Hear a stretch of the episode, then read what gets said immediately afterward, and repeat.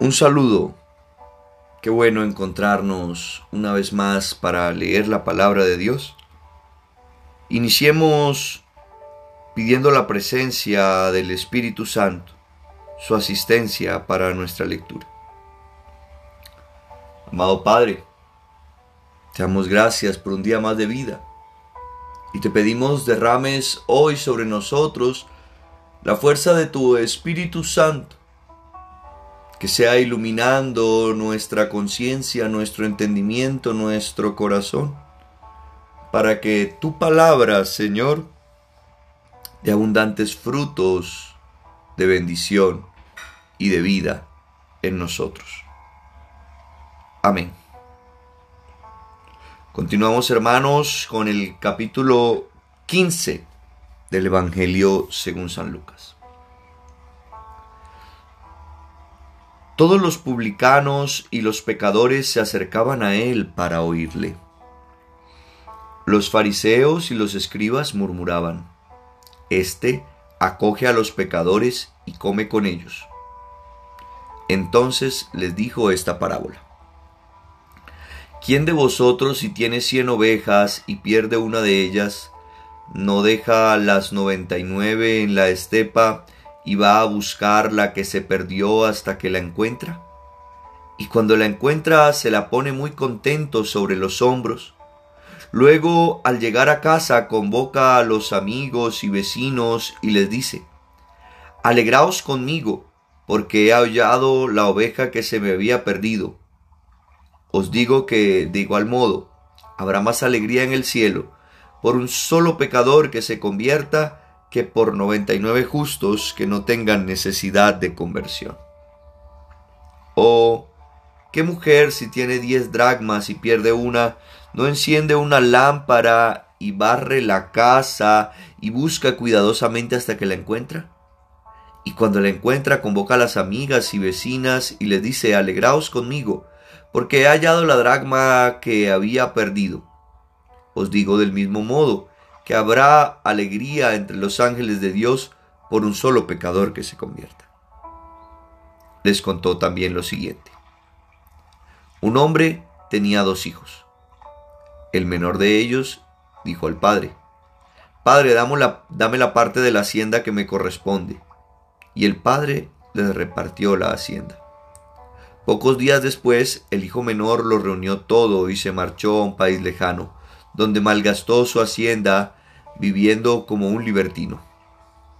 Cuando se lo había gastado todo, sobrevino una hambruna extrema en aquel país y comenzó a pasar necesidad.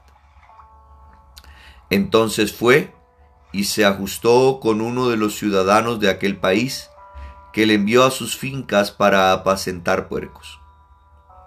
El muchacho deseaba llenar su vientre con las algarrobas que comían los puercos pues nadie le daba nada.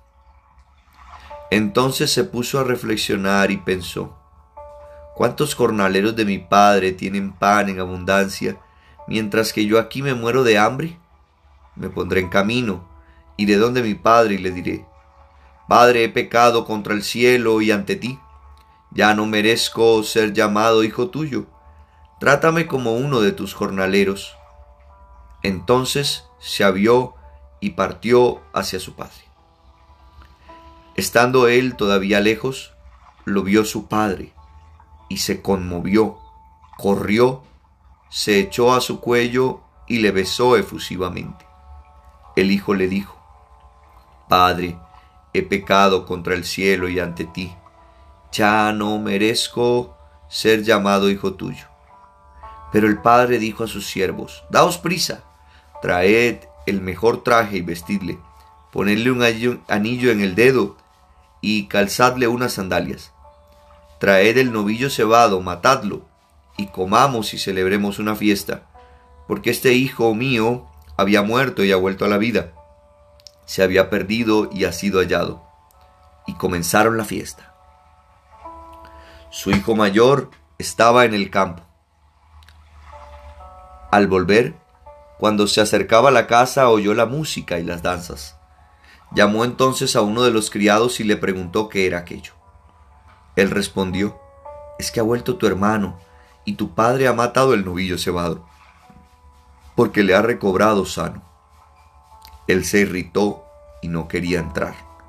Salió su padre y le rogó que entrase, pero él replicó a su padre, Hace muchos años que te sirvo y jamás dejé de cumplir una orden tuya.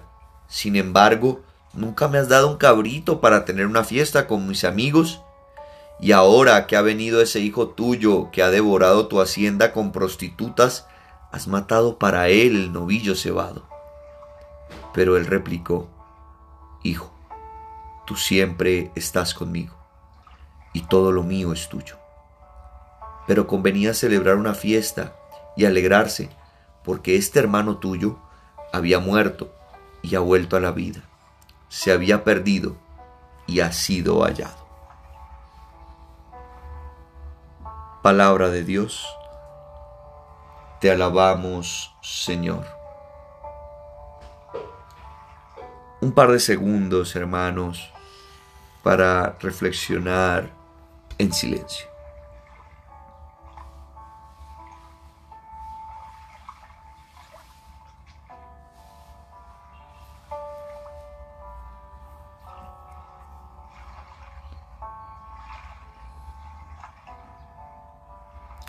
Este capítulo 15, por demás, eh, creo el más corto que hemos leído. Bueno, el 16 será un versículo más corto incluso. Nos trae varias enseñanzas. Empezaron a acercarse a él publicanos y pecadores y los fariseos que se creían mejor, entonces empezaron a murmurar, este acoge a pecadores, come con ellos. La concepción del pueblo judío es que no te debes acercar a los pecadores, porque eh, como que fuera el pecado una enfermedad y de alguna manera así lo veían, que te contaminas al estar con personas pecadoras. Pero Jesús, Jesús se acerca a los pecadores y explica por qué. Hoy eh, el, el Señor nos habla a través de este texto y también Santiago nos dice en su carta que no debemos hacer acepción de personas. O sea, no debemos preferir a unos que a otros. Nuestro amor debe ser por igual. Y entonces cuenta Jesús la parábola de aquel pastor que tenía cien ovejas y pierde una, que la hemos escuchado tantas veces, hasta canción tiene. Deja entonces las 99. El Señor va en nuestra búsqueda cuando estamos perdidos. Pero también el Señor espera que nosotros, cuando nos hemos dejado hallar por Él, también vayamos en búsqueda de aquellos que se han perdido. Y luego pone, entonces dice la comparación que así como el pastor se alegra con aquella oveja, así habrá más alegría en el cielo por un pecador que se convierta que por 99 justos que no necesitan conversión. Y en realidad, hermanos, todos necesitamos conversión. Siempre necesitamos conversión. Hay que ser conscientes de esto. Porque cuando nos creemos convertidos, llega la soberbia, llega el orgullo, llega la autosuficiencia. Y la parábola entonces también del dragma perdido, aquella mujer que tenía 10 dragmas y pierde uno y hace todo por recuperarlo. Jesús ha hecho todo por recuperarte. Todo. Ha dado su vida por recuperarte. Y no se cansa no se detiene hasta que tú y yo no estemos con Él. No se va a detener. Bendito sea Dios. hay una gran alegría cuando nos encontramos con Él. Y luego aquella parábola muy conocida del Hijo pródigo del Padre misericordioso. Hemos escuchado tantas reflexiones. Simplemente un par de cosas. El hijo no era consciente de lo que tenía con su padre. Por eso pide la herencia y se va a malgastar, porque no sabe lo que tiene. No sabe lo que tiene. Hoy tú y yo quizás tenemos la bendición más grande, estamos rodeados de la gracia de Dios y estamos pensando en otras cosas, en malgastar la herencia o la hacienda, como dice esta traducción. El hijo pide la herencia y la malgasta porque no sabe lo que realmente es valioso. Hoy qué bueno poder descubrir el valor de todo lo que tenemos, no solo material, sino el valor de la presencia de Dios, de su gracia en nuestra vida, de su compañía.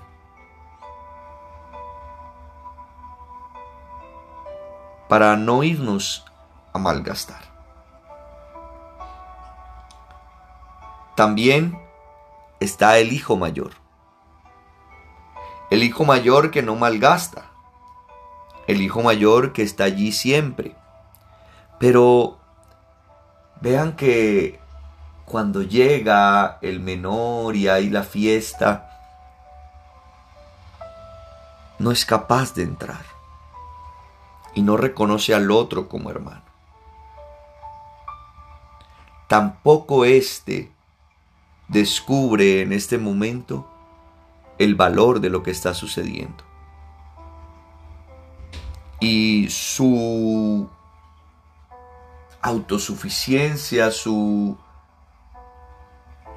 bondad, entre comillas, lo bueno que ha hecho, no, no, le deja ver la profunda alegría de su padre por su hijo que ha vuelto y disfrutar de la fiesta. Porque está esperando. Padre, pero tú no me has dado ni una... Todo lo mío es tuyo, hijo. Que tampoco seamos ese otro hijo que no sabe valorar la gracia maravillosa de que su hermano ha vuelto porque somos prontos al juzgar, a la ira, pero a veces lentos al perdón y a la reconciliación. Dios los bendiga. Gracias por escuchar.